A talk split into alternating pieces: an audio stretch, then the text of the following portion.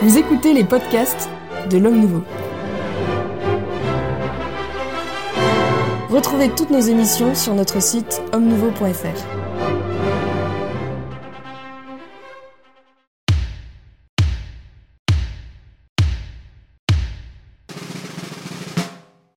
Chers amis, très heureux de vous retrouver pour une nouvelle émission du Club euh, des Hommes en Noir et j'ai le très grand plaisir de recevoir la même équipe que la fois dernière. On ne change pas une équipe qui gagne. L'abbé Claude Barthes, euh, monsieur l'abbé, bonjour. L'abbé Grégoire Cellier. Bonjour monsieur Maxence et bonjour aux auditeurs. Et le père Jean-François Thomas. Bonjour monsieur Maxence. Cher père Thomas, bonjour. Très heureux de vous avoir une nouvelle fois. Euh, c'est l'équipe des ecclésiastiques de ce Club des Hommes en Noir. Et comme laïc, nous avons euh, la grande joie aussi d'accueillir Anne Le Pape, euh, journaliste euh, responsable. Vous avez été responsable, hein, c'est ça, des pages religieuses, du, quotidien, présent. Et donc vous êtes une observatrice attentive de, de la vie religieuse, de la vie qui touche à l'Église catholique. Et ça tombe bien, ce sont les sujets que nous, et nous traitons dans ce Club des Hommes en Noir. Le sujet de cette émission, un peu provocateur, si je puis dire. À quoi servent euh, les évêques Qu'est-ce qu'un évêque Quelle est la nature de l'épiscopat euh, Quel est le rôle de l'évêque euh, Son lien avec, le souverain pontife Et puis nous irons, si le temps nous permet de, le faire, vers la, question, en quelque sorte, qui a divisé euh, les catholiques euh, depuis 1988, peut-on sacrer un évêque sans euh, mandat explicite du souverain pontife? Mais tout d'abord, à quoi servent les évêques? Monsieur l'abbé. Barthes. les évêques sont les successeurs des apôtres. Ils servent, ils servent à trois choses. Ah, ça c'est déjà, on avance là. les triamunera qui sont rappelés par le Saint Concile Vatican II, à juste titre. Hein. Ils servent à, diriger le peuple de Dieu. Ne me fusillez pas. Ils servent à. Moi, j'ai rien fait. Non, vous nous faites rire, monsieur. Ils servent à. Non, mais c'est. à diriger. À diriger. Diriger donc le, peuple de Dieu, comme le souverain pontife qui dirige l'ensemble du peuple. Eux sont chargés. Euh, ils sont chargés de. D'une partie du peuple. D'une partie du peuple, oui, qui va être déterminée, donc généralement les diocèses. Mais pas seulement de ça, tout de même. Ils sont chargés aussi, d'une certaine manière, ça avait été rappelé par Pie XII et ça a été rappelé aussi par Vatican II, ils ont une sollicitude sur l'ensemble, l'ensemble de l'Église. Ils vont être notamment appelés à cette sollicitude, mais pas seulement, lorsque, lorsque le pape les convoquera en concile, ou bien lorsqu'ils se réuniront en concile et que le pape va approuver leur concile. Donc ils vont parler pour l'Église universelle dans un, certain nombre de cas. Donc ils vont régir, ils vont enseigner, donc, puisque je parle des conciles, c'est le deuxième point, C'est le deuxième point, et enseigner avec euh, autorité de, de, pasteur, de docteur, enseigner aussi de manière infaillible lorsqu'ils sont unis au souverain pontife pour ce faire, dans, le magistère ordinaire et universel, et, et troisièmement, euh, pour donner des sacrements, euh, tous les sacrements que donne le prêtre, c'est la fameuse question de y a-t-il quelque chose de supérieur chez le chez les pontifes, chez les évêques, oui, euh, quelque chose de supérieur, en ce sens qu'ils c'est eux qui ordonnent les prêtres, hein, donc ils ont la plénitude du, sacerdoce. Et à ce titre, ben voilà, l'Église, du, point de vue de sa constitution, de, sa divine constitution, repose sur le successeur de Pierre et les successeurs des apôtres les prêtres ne sont pas rien, bien sûr, mais ils ne sont que les collaborateurs de l'évêque, en tout ce qu'ils font d'ailleurs. Hein. Quand ils donnent les sacrements, ils le font en collaboration avec l'évêque. Quand ils prêchent, c'est par une délégation au moins implicite de l'évêque. Et s'ils dirigent le peuple de Dieu, c'est parce que l'évêque leur en donne le, pouvoir, le, mandat, la juridiction hein, dans un, certain nombre de cas. Voilà, donc ils sont, il ne peut pas y avoir d'église sans évêque. Si les évêques disparaissaient, il n'y aurait, plus d'église. Il n'y aurait plus d'église. Et ils, sont, euh, ils sont bien les successeurs euh, des apôtres. Des apôtres. On est, on est, pardon, mais on est capable de remonter euh, ah, d'établir l'arbre généalogique. Attends, non, non, c'est pas la peine de le faire. D'accord. On, Je veux dire par là, on dit que le pape est successeur de Saint Pierre, mais on dit que les évêques sont successeurs des apôtres. En général, on ne va pas dire, de tel apôtre en particulier. Ils ont été consacrés par trois évêques, donc les généalogies épiscopales, qui intéressent énormément les, sectes, euh, n'ont pas tellement d'intérêt. De, de, facto, de facto, il y a quelques sièges où on peut remonter jusqu'aux apôtres. Euh, d'autres sièges. On peut vraiment remonter jusqu'aux Voilà, il y, a des généalogies, bon, mais ça n'est pas essentiel, ça n'est pas essentiel. Ah, ce qui est certain, absolument pas essentiel. Ce, ce, moi, ce, que je vous dis tout de suite sur ce point, c'est, on en parlera tout à l'heure sans doute, mais de la, de la juridiction médiate de l'évêque, c'est pas essentiel parce que chaque fois qu'un évêque est nommé, en quelque sorte, on refabrique un diocèse. Voilà, oui, mais, mais, mais, mais si vous voulez, ils sont effectivement, ils ont été ordonnés donc, les, apôtres ont ordonné des évêques qui eux-mêmes ont ordonné des évêques. Et c'est en cela qu'ils sont les successeurs des apôtres, à la fois de façon matérielle, puisqu'ils ont reçu l'épiscopat des apôtres, et d'un point de vue formel, parce qu'ils enseignent la même doctrine que les apôtres. Il ne faut pas oublier euh, ce, côté-là. Euh, donc, effectivement, comme le dit saint Ignace d'Antioche, l'Église est dans l'évêque. Donc, effectivement, l'Église catholique, elle repose sur l'épiscopat.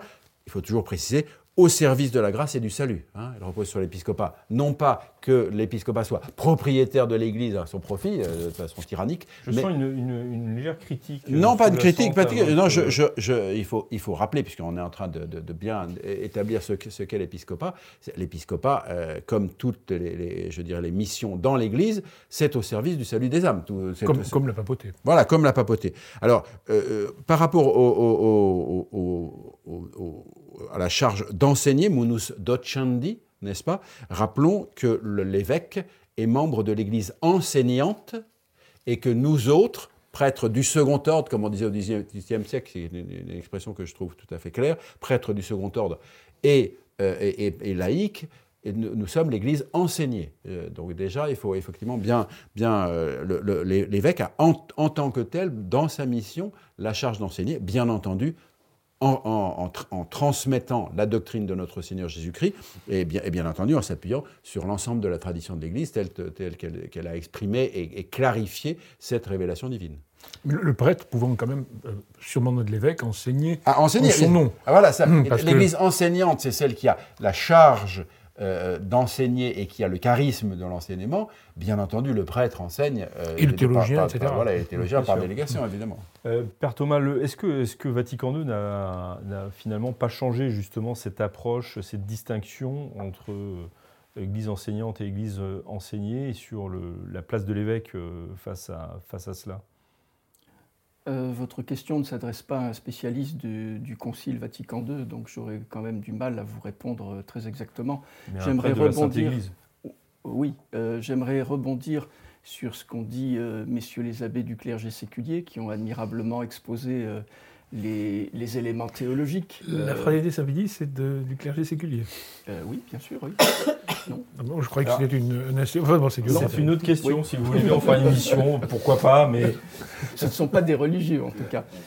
Euh, mais non, je regarderai plutôt l'évêque comme euh, euh, le gardien d'un trésor. Alors, gardien d'un trésor au sens... Vous, vous, êtes peut-être familier avec le Seigneur des Anneaux de, Tolkien, vous savez, il y a dans la montagne ce dragon qui garde jalousement un trésor et donc euh, il, il, s'enfouit dans le, dans le, tas de pièces d'or et, et, donc personne ne peut évidemment avoir accès à ce, à ce trésor. Donc ce n'est pas le cas évidemment des évêques. Tout le monde justement peut avoir accès au trésor euh, normalement, mais il faut que l'évêque soit euh, corresponde à cette charge qu'il a reçue. J'ai l'impression que dans la perspective, alors pour le coup de, du dernier concile, euh, cet aspect de euh, recevoir un héritage et le transmettre de façon intégrale, en, l'enrichissant d'ailleurs, euh, a un peu disparu. les évêques sont plus maintenant considérés, alors c'est peut-être une interprétation mauvaise des textes du Concile, mais sont plus considérés comme des administrateurs. En tout cas, c'est ce que l'on voit sur le plan pratique. on n'a plus tellement d'évêques comme en d'autres siècles, d'évêques enseignants euh, et qui transmettent justement ce trésor de l'enseignement euh, de toujours de l'Église aux générations euh, présentes. Donc il y a eu là un affaiblissement, je trouve, de la charge épiscopale, au même moment où il y a eu peut-être un abus du pouvoir de l'évêque pour des choses qui auparavant ne dépendait pas directement de, de sa charge. Vous, vous, dites des choses, euh, pour être plus précis, vous, vous avez un exemple de... Alors un exemple, ben, j'ai l'impression que les évêques maintenant passent beaucoup de temps en réunions qui sont en réunion à tous les niveaux, hein, pas même euh, bien au-delà d'un niveau euh, national, qui dépassent largement leur charge de pasteur et qui pourraient être très bien remplis, alors pour le coup, par par des fidèles laïcs, euh, sont des, pour des questions administratives ou... Euh, où les laïcs, là, auraient, auraient où leur place. auraient plus leur place, oui. oui. À ne pas, est-ce que, est que vous avez aussi ce sentiment, comme laïc, euh, qui, qui, en gros qui est le mien, que justement, effectivement, nos, évêques, très largement, il y a certainement des exceptions à travers le monde, se conduisent plus comme des administrateurs, tout simplement, que comme ces, belles définitions qu'on a, qu'on a entendues au tout début de la part de l'abbé Barre, où il dirige, euh, il gouverne et sanctifie. On n'a pas toujours cette impression. Oui, effectivement, on a plus euh, l'impression qu'ils sont écrasés, et ça c'est peut-être quelque chose que vous allez évoquer plus, plus avant, euh, écrasés par la collégialité en fait. mais mais j'aimerais, en tant que laïque, quelquefois, il est, il est intéressant de, de définir quelque chose par ce qu'il n'est pas justement. Et hum, la succession apostolique dans l'Église catholique euh, est, vraie, est reconnue. Elle est reconnue également chez les orthodoxes et elle n'est pas reconnue chez les anglicans. la question s'est posée longtemps et Léon XIII a, répondu qu'il n'y avait pas de succession apostolique chez les anglicans. Oui, effectivement. Donc euh, c'est intéressant pour nous. dire qu'il n'y a pas d'épiscopat. Mais y a-t-il y a-t-il succession apostolique au sens strict chez les orthodoxes? Voilà, ah. au sens formel. Au formel. Mais enfin, vous avez raison, il y a l'épiscopat. Voilà. Et puis, une question qui m'est venue à l'esprit quand j'ai lu votre sujet, euh, Philippe, c'est qu'on avait pu s'étonner le soir du 13 mars 2013, le soir de l'élection du pape François, quand il a pris la parole euh, pour s'adresser au peuple sur la place mhm. Saint-Pierre et, euh, euh, au monde entier, en fait, de la loggia de la basilique, il s'est présenté exclusivement comme l'évêque de Rome, ce qu'il est. Mais il n'est pas seulement l'évêque de Rome. C'est une, remarque très, très intéressante. C'était choquant, cette, cette c'était choquant par le fait qu'il a voulu appuyer là-dessus. Voilà, c'était un peu démagogique. C'est un peu démagogique, on va dire. Mais sinon, évidemment, il n'est pas parce qu'il est évêque de Rome. On est bien d'accord, c'est parce qu'il est évêque de Rome. C'est parce qu'il succède. Qu'il est, le successeur de Saint-Pierre. Oui, tout à fait. Oui, c'est ça, c'est dans ce sens-là qu'on a. Exactement, et quand il, quand il est à Avignon, comme il a été pendant quand même pas mal de temps, il est toujours évêque de Rome, et c'est pour ça qu'il n'est pas, pas parce qu'il est à Avignon. Voilà, il, et d'ailleurs, il, y avait une prise de possession de, de, la, de la basilique euh, Saint-Jean Saint -Jean du Latran euh, par, par un représentant du pape d'Avignon, parce qu'il il était l'évêque de Rome, évêque de Rome, donc successeur de Saint-Pierre, qui a établi le siège apostolique à Rome, après avoir été à Alexandrie d'abord, mais ce n'est pas Alexandrie qui a, voulu établir siège apostolique, mais seulement à Rome. Et donc le pape est le successeur de, Saint-Pierre, et en tant que successeur de Saint-Pierre, il est l'évêque universel, il est le chef euh, de, l'Église catholique. Donc effectivement, le pape est bien l'évêque de Rome, et c'est son titre de base d'où découle l'ensemble des autres titres qu'il peut avoir. Simplement, je pense qu'il y avait une petite part de démagogie pour dire, encore une fois, euh, oui, je ne prétends pas à ceci ou cela, comme si euh, il n'est pas le seul. Tout souvent, les évêques disent non, il ne faut pas me baiser mon anneau ou que je sais pas parce que je ne suis rien. Mais on sait bien qu'ils sont rien. on est, on est d'accord. Non, mais je veux ah, dire, sont pas rien. Non, mais, au point, mais au point de vue de leur, au point de vue de leur individualité, ils ne sont rien comme je ne suis rien en tant que prêtre, etc. Mais au point de vue de la charge qu'ils ont reçue, ils sont quelque chose de grand. Et c'est ça que les fidèles, par exemple, vénèrent c'est la charge dont ils sont euh, euh, qu'ils ont reçue euh, et, qui est, une grande chose au service de Dieu. Et c'est ça qu'on vénère, pas la personne individuelle qui n'a aucun intérêt. Vous avez, vous avez évoqué ce, geste de baiser l'anneau de, de l'évêque, mais pourquoi, pourquoi doit-on baiser l'anneau de l'évêque? C'est un, signe, c'est un signe de vénération. Alors, il pourrait y avoir d'autres signes de vénération. C'est un signe de vénération. avant que vous continuiez, c'est la main, théoriquement, qu'on baise. Euh, mais parce que Alors pourquoi Par respect, mais continuez sur l'anneau. C'est l'anneau, c'est devenu l'anneau à, cause de l'indulgence. c'est Saint Pidis qui a accordé des indulgences au baiser de l'anneau. C'est pas très ah, vieux, donc Saint Pidis, pardon. Ça n'est pas plus vieux. Mais avant, c'était la main. Avant, c'était la main. On baisait la main. Ah et quand vous baisez l'anneau, vous baisez la main.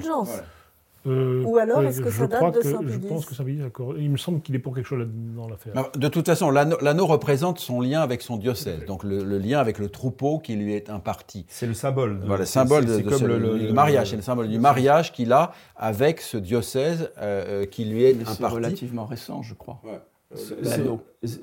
Enfin, quand vous dites relativement récent, c'est. Bah, si vous prenez les représentations d'évêques, même au Moyen Âge, vous avez du mal à voir un anneau. Ils ont beaucoup de bagues au doigt pour, certains, ils ont, mais, pas forcément un anneau épiscopal. Et le fait de baiser la main de l'évêque, euh, c'est une pratique qui se fait couramment dans beaucoup de pays, pas simplement pour les évêques, mais pour les prêtres. Et pour les prêtres aussi, en Espagne ou en Italie par exemple. Et pour le pape, on baisait son pied. Bien sûr.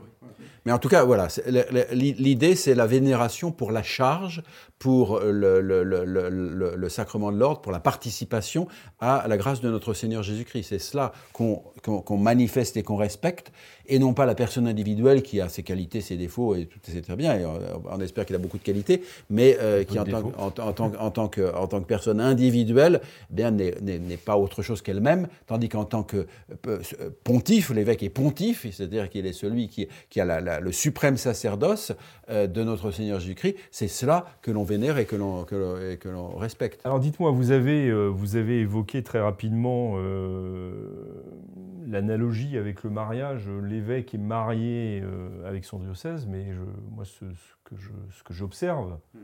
c'est qu'il y a beaucoup de mariages infidèles dans, cette. Parce que, beaucoup de divorces, oui. Ou de divorces, je n'osais pas le terme. de polygamie, oui. C'est une pratique. Polygamie, je ne sais pas, mais de, de, séparation. Polygamie au XVIe siècle. Alors, euh, que je m'explique pour ceux qui nous regardent et qui ne saisiraient pas forcément, c'est qu'on voit beaucoup d'évêques qui sont aujourd'hui euh, nommés d'abord à un siège, ensuite transférés à un autre, euh, voire un siège beaucoup plus, beaucoup plus important. Ce n'est pas la pratique traditionnelle, mais elle, est, elle, est rentrée dans les mœurs depuis un certain nombre de siècles, ne, disons pas que c'est moderne dans le sens que ça viendrait de Vatican II, hein. c'est rentré dans, dans, les mœurs. Alors je, trouve que, que, que ça rompt une symbolique très puissante et au profit d'une chose qui n'est pas sotte, euh, qui, est, qui, est, quelque chose de technique et d'administratif, c'est-à-dire bah, on teste l'évêque sur un petit diocèse avant de le mettre sur, un grand diocèse. Mais, ce sont, des, voilà, ce sont des règles effectivement administratives euh, qui, qui prédominent par rapport à une règle symbolique profonde et euh, qui, je pense, cette règle symbolique avait, avait du sens et de, la force. Et, qui s'appuie sur euh, Saint Paul, l'évêque. Oui, et les, évêques auxiliaires ou bien les nonces apostoliques qui ont même le, le, titre d'archevêque ont tous un anneau épiscopal, mais qui ne correspond à aucune alliance conjugale, pour le coup, euh, aucune alliance nuptiale, puisqu'ils n'ont pas de diocèse et... C'est vrai, oui. Et, ils pas de... sinon de manière virtuelle. Oui, de manière très virtuelle. Oui.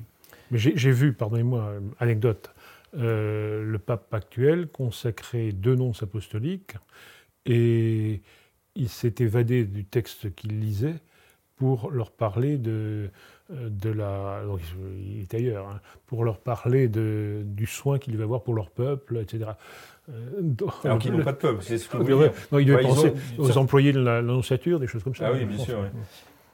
Puisque je, je, je, respecte pas vraiment la parité, mais qui est une présence féminine. En tant que, en tant que femme, comment vous réagissez à cette question de, de, d'infidélité conjugale, euh, on sait entre bien guillemets, évidemment. On sait bien que le, que le mariage est beaucoup plus facilement dissous maintenant par l'Église. Donc, euh, bon, voilà, c'est... Non, mais c'est dommage, effectivement, quand on sait qu'un grand évêque euh, comme Monseigneur Cazot, par exemple, Évêque de, euh, Vendée. Évêque de Vendée. Euh, euh, la façon dont il a défendu ses, défendu ses, ses ouailles, etc.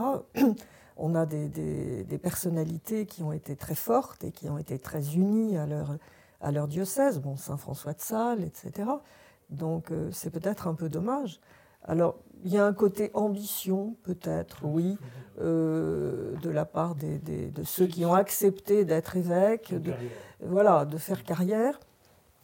Mais je me souviens du témoignage de Daniel Amiche, dont le nom parle évidemment à ce club, à ce club et de Jean-Baptiste Chaumeil quand ils ont présenté à travers les diocèses français le film de Mel, Gibson, dirait l'abbé Cellier. Voilà. Nous, on dira Mel Gibson. Euh, la Passion du Christ.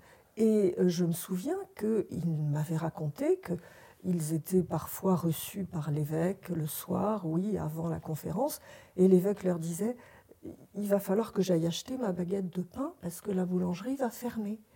Ils se sont trouvés dans certains diocèses extrêmement. Euh, enfin, l'évêque était seul dans une maison. Euh, c'est donc quand on parle d'ambition de la part des évêques, euh, quelquefois c'est un peu surprenant. Et pourtant, il, ne manque pas de vocation. je peux, je peux tout à fait témoigner dans ce sens-là, parce que j'avais été reçu euh, il y a forte année par l'évêque d'Evreux d'alors qui nous avait fait la cuisine, oui, ça tout à fait, avec son petit four, son, petit four à micro-ondes. Euh, euh, j'ai une autre question pratique. Euh, et pardon, pour le divorce, quand même, il faut, je crois, insister. Sur, en effet, ce serait mieux que l'évêque reste longtemps, et même toujours. Mais il y a quelque chose qui, rompt vraiment ce, lien avec l'Église, c'est la fameuse histoire de la démission obligatoire, ou quasi obligatoire, à 75 ans. Ça, c'est une énormité. vous voulez dire, les évêques doivent présenter leur démission Doivent présenter leur démission au pape à 75 ans, et par conséquent rompre le lien qu'ils ont avec cette Église, alors que, bon, 75 ans, ils peuvent être gâteux en effet, mais pas nécessairement. Ils peuvent être aussi en. absolument. Alors, est-ce une obligation de présenter sa démission Parce que, euh, par exemple, euh, d'après ce que j'ai entendu dire, euh, le cardinal Bergoglio n'a pas présenté sa, sa démission alors qu'il avait atteint 75 ans. Il est le seul au monde. Il est le seul au monde. Il semblerait qu'il soit le seul au monde. Et si on lit l'article du Code ils sont invités à. C'est pas une obligation. C'est une règle qui date de quand? Qui date du, de, Paul VI, hein, et qui a été inscrite dans le nouveau code de droit canonique. Pardon, quand vous dites Paul VI 1, ça veut dire qu'il y a deux, deux choses. Paul VI, d'abord, et deuxièmement, le nouveau code de droit canonique de. Il n'y a pas Paul VI 1 et 2 selon, 3, non, bon. selon les, les, survivantistes. Mais euh, oui, on, pourrait parfaitement voir un évêque qui refuse, qui dirait je ne démissionne pas, je reste l'époux de mon Église. Mais dans ce cas-là, il aurait peut-être quelques problèmes avec euh, Rome. Il y aurait des difficultés, oui.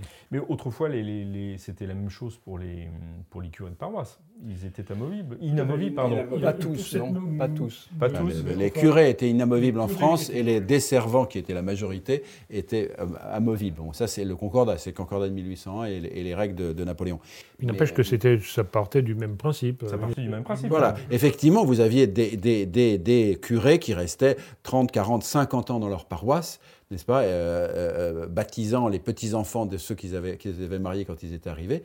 et, et, je trouve que, c'est, que ça, ça, donne de la continuité, ça donne du temps pour développer effectivement un apostolat, pour approfondir, pour, qui, n'est pas, qui est loin d'être négligeable. Après, si vous avez un mauvais curé et que vous c'est comme tout, c'est comme, tout. La paroisse est morte. C'est comme, mais c'est comme tout. Il y a quelques défauts, il y a quelques défauts dans le bien, hein, c'est, l'humain, mais ne, ne, ne, ne, faisons pas comme justement les modernes qui disent il y a des défauts, donc je supprime le bien. Je pense que c'est une, une erreur. Père Thomas, vous vouliez intervenir? Oui, en ce qui regarde euh, la figure de l'évêque, je crois que si on reprend euh, l'histoire de l'Église depuis les premiers siècles jusqu'à aujourd'hui, la seule chose qui soit constante, c'est le fait, qui n'a jamais été remis en cause, qu'en effet, c'est le successeur des apôtres. Pour le reste, euh, est-ce qu'il y a vraiment des points euh, commun entre un évêque, euh, par exemple comme Saint Augustin, et puis un évêque français contemporain? les charges sont différentes. le contexte est différent, le contexte est différent etc. Donc on ne peut pas dire qu'il y ait une, une structure épiscopale euh, fixe à jamais. Euh, les, choses, les, choses changent et continueront à changer. Substantiellement, quand même. Substantiellement, comme je vous l'ai dit, euh, ça demeure, évidemment. Et comme, comme successeur des apôtres, dans son rôle d'enseignement, de gouvernement, etc. Mais sinon, tout le reste change. Oui, bien sûr. Sauf qu'à différence de des apôtres, ils, ont, ils vont avoir des, un peuple particulier qui peut être déterminé de bien des manières. Hein. Saint Donc qui peut être déterminé notamment actuellement géographiquement, ou bien euh, de manière, euh, par exemple, l'évêque aux armées, euh, qui va être l'évêque, son peuple seront les militaires d'un pays. Oui, là, c'est pas, pas géographique. C'est pas géographique, et de même pour d'autres structures quasi épiscopales. Mais quelque chose m'a frappé, et j'avais déjà entendu cet argument dans la bouche d'un canoniste, c'est quand même la toute-puissance d'un évêque, puisqu'il euh, il a été rappelé pendant le colloque euh, du 24 septembre dernier sur euh, l'avenir de la messe traditionnelle, que l'évêque pouvait dispenser son diocèse de l'application d'une loi universelle dans l'Église, sauf, a dit le canoniste, sauf dans les domaines réservés par le pape. Hmm.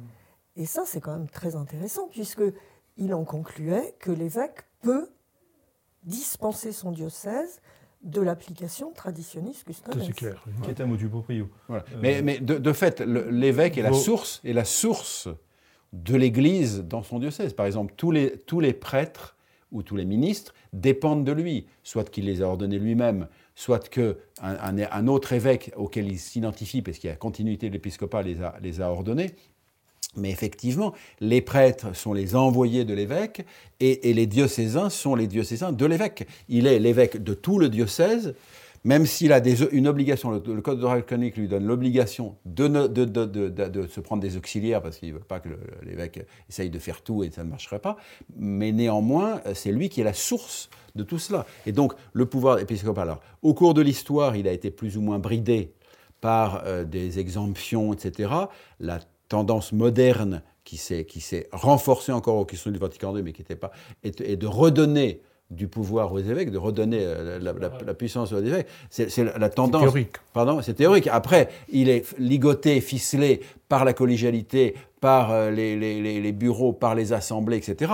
Mais en tant que tel, euh, je dirais, là où le, curé inamovible était, je dirais, avec une grande indépendance, voilà, voilà la tendance des, trois derniers siècles, disons, a été de redonner du pouvoir aux évêques, mais de facto, enfin, je veux dire, théologiquement, l'évêque est la source de l'Église. D'ailleurs, c'est Saint Grégoire, je, Saint Grégoire en Arménie, je crois, qui, au moment de mourir, euh, je crois que c'est au moment de mourir, qui dit combien y a-t-il de, de, non-chrétiens ou de païens dans le diocèse? On lui dit 17.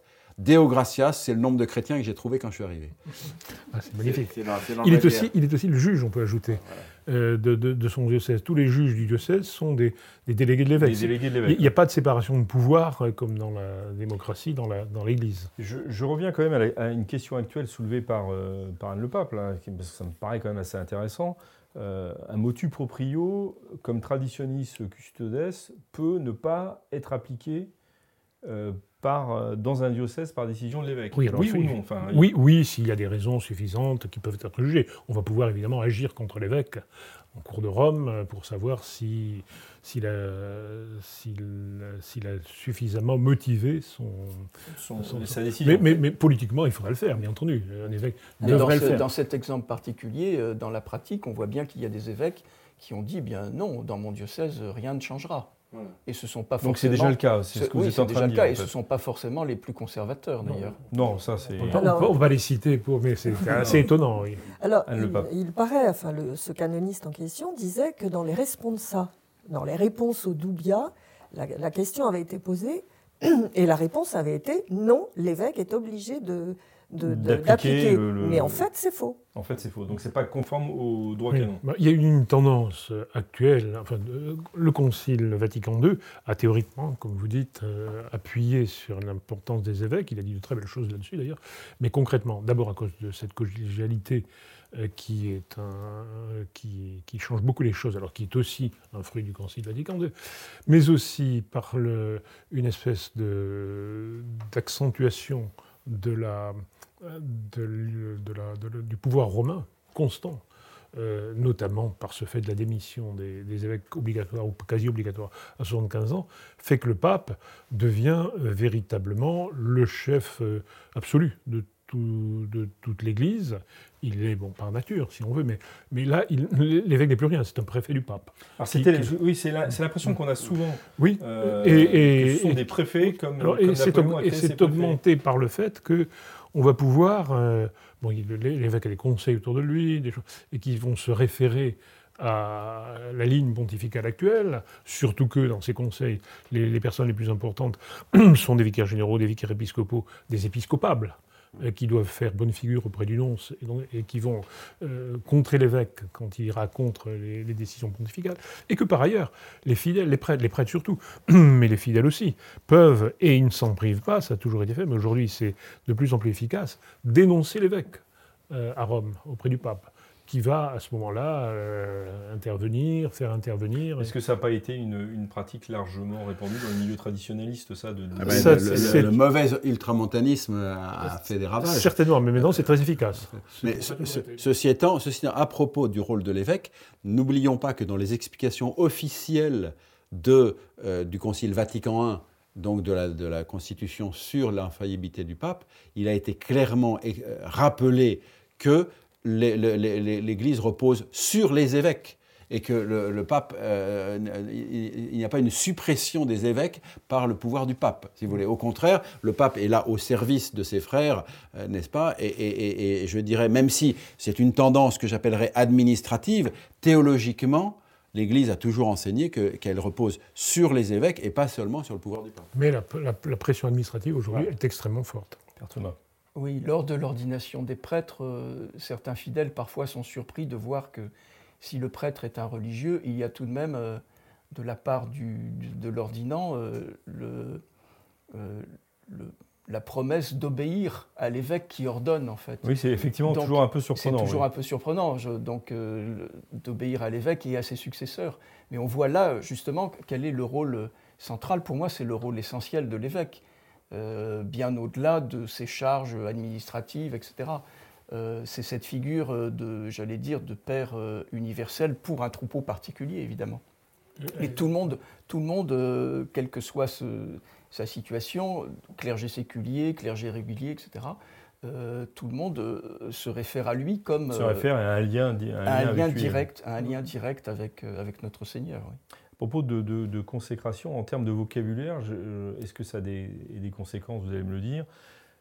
En gros, dans les milieux traditionnalistes, on parle du sacre de l'évêque. On avait parlé en, particulièrement en 88. Dans, dans le reste de l'Église, on parle plutôt d'ordination. D'ordination de l'évêque. Il y a ça a une signification théologique ou c'est bah, C'est un sacre qui est une ordination, oui. Pardon? C'est un sacre qui est une ordination épiscopale. Oui, mais pourquoi ne C'est un peu démagogique. Je, je, pense que oui, parce que parce qu'on parle du sacre des rois et pour voilà pour dire non.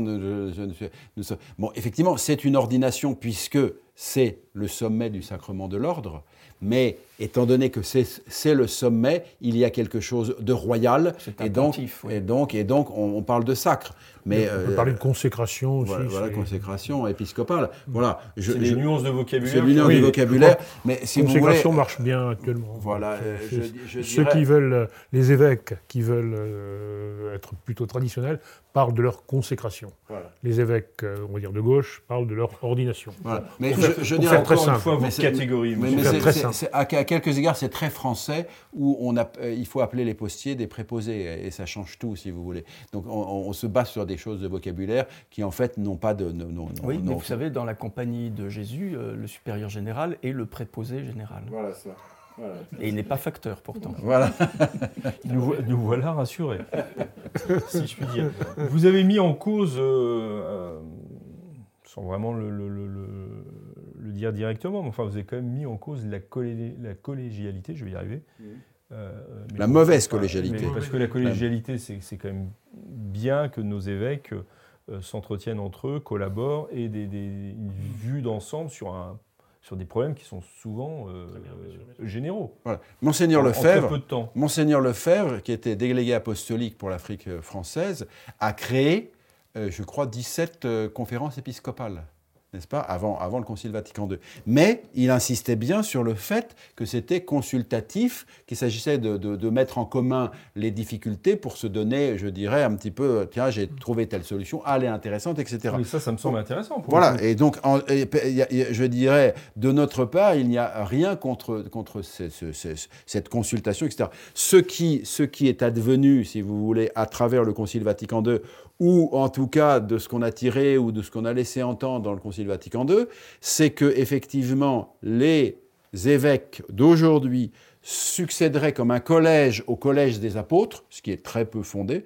Euh, l'abbé a bien, euh, il, succède individuellement aux apôtres, mais est-ce que c'est un collège constitué? Ça ne paraît pas dans l'histoire et dans, la théologie, première chose, et que donc ils ne peuvent agir que collégialement avec en plus des déterminations qui ne sont pas ecclésiastiques. L'Église, alors maintenant ils, disent c'est l'Église qui est en France, mais l'Église de France n'est pas une détermination ecclésiastique, c'est juste une détermination politique parce qu'on parle la même langue et on habite le même pays. Et donc effectivement, euh, euh, dire que je ne peux agir en tant qu'évêque qui est le, pontife de ce diocèse qui m'a été confié euh, par, le, par notre Seigneur Jésus-Christ via le souverain pontife, que parce que mon voisin ou les autres voisins ont voté ceci ou cela, c'est une destruction de l'autorité personnelle venant du Christ, de l'évêque. Ça, Monseigneur Lefebvre a toujours dit, la collégialité, c'est la destruction de l'autorité personnelle et paternelle de l'évêque. Et pas seulement le fait, mais toute la minorité conciliaire qui s'est beaucoup battue sur cette question. Euh, euh, la, question de la collégialité vous dit que c'est après le concile, mais tout de même, dans le concile, ça a été, ils sont davantage battus contre la collégialité qu'ils ne se sont battus contre la liturgie nouvelle. Euh, Pierre Thomas, vous vouliez dire un mot? Oui, de toute façon, euh, ceux qui ont utilisé la collégialité pour détruire un pouvoir plus personnel de l'évêque euh, sont eux-mêmes victimes maintenant euh, d'une surenchère, puisqu'on ne va plus parler de collégialité, mais de synodalité. Oui, c'est tout à fait ce demander. C'est un, pas supplémentaire. alors que synodalité, comme l'a fait remarquer un évêque oriental, euh, ça rejoint la vieille en collégialité. En Orient, bien sûr. En Orient, mais pas, pas dans notre mentalité en occidentale. c'est la démocratie. C'est la démocratie qui s'installe dans l'Église. Ce n'est pas tout à fait la même chose que, le, que la synodalité. Et effectivement, et effectivement vous, vous demandez quelque chose en évêque, et il dit toujours, il faut que je consulte la conférence épiscopale, il faut que je consulte le conseil, le conseil euh, euh, presbytéral ou presbytéral. Donc finalement, euh, il dessine plus rien, il n'a plus d'autorité personnelle. Nous ne rencontrons pas à travers une personne qui a été consacrée, notre Seigneur Jésus-Christ lui-même, hein, mais on, est devant un magma, un magma administratif sans savoir qui fait quoi. Très bien. Alors malheureusement, nous n'aurons pas le temps, c'est pas sérieux d'aborder la question importante de, la consécration ou du sacre. Je ne sais plus ce qu'il faut dire. Hein. Euh, des évêques sans mandat explicite du souverain pontife. Euh, il n'est pas dit qu'on n'y revienne pas. Euh, en, conclusion, je, je, fais un tour de table démocratique et consultatif pour savoir ce que, ce que vous attendez les uns et les autres de plus essentiel d'un évêque aujourd'hui, dans le, dans le temps présent. Qu'il soit père, qu'il soit père pour ses prêtres. Euh, j'ai constaté qu'actuellement, la tendance dans l'Église, de la part de tous les pontifes, hein, que ce soit souverain pontife ou pontife euh, plus ordinaire, c'est de, de, ne pas aimer les prêtres, en tout cas de ne pas les aimer suffisamment. Suffisamment, donc une souffrance dans le clergé. Une souffrance sacerdotale. Effectivement, dont on entend, dont on a quelques échos. Anne le Pape, eh bien, euh, qu'il nous guide vers le ciel, et donc euh, qu'il soit solide et qu'il ose euh, être original quand il le faut, et non pas Quand vous dites original, c'est courageux Courageux, courageux, même s'il il est seul à défendre certaines positions. Je reprendrai une expression qui avait une petite brochure de M. l'abbé Coache, qui fut un grand combattant pour la tradition dans les années 60 et 70. Évêque, soyez catholique. Monsieur l'abbé oui, moi je dirais qu'ils soient des successeurs des apôtres, qu'ils exercent leur charge. Et dans le, cas concret, dans le contexte dans lequel nous sommes, avec une Église euh, qui s'effondre, et qui, et qui s'effondre notamment et essentiellement du point de vue magistériel, qu'ils soient des docteurs de la foi et qu'ils préparent le relèvement de l'Église, qui bien sûr viendra du pape et des évêques autour de lui, mais dans l'immédiat, qu'ils soient véritablement, que les évêques soient des successeurs des apôtres. En quelque sorte, pour sortir de la crise de l'Église, nous avons impérativement besoin d'évêques. De bons évêques. Ce n'est pas nous, nous, qui allons sortir de l'Église, ce sont les évêques qui le feront. Merci beaucoup. Nous nous retrouvons, si Dieu le veut, euh, la semaine prochaine. Et euh, comme j'ai l'habitude de, de, le dire, d'ici là, que Dieu nous garde. Au revoir.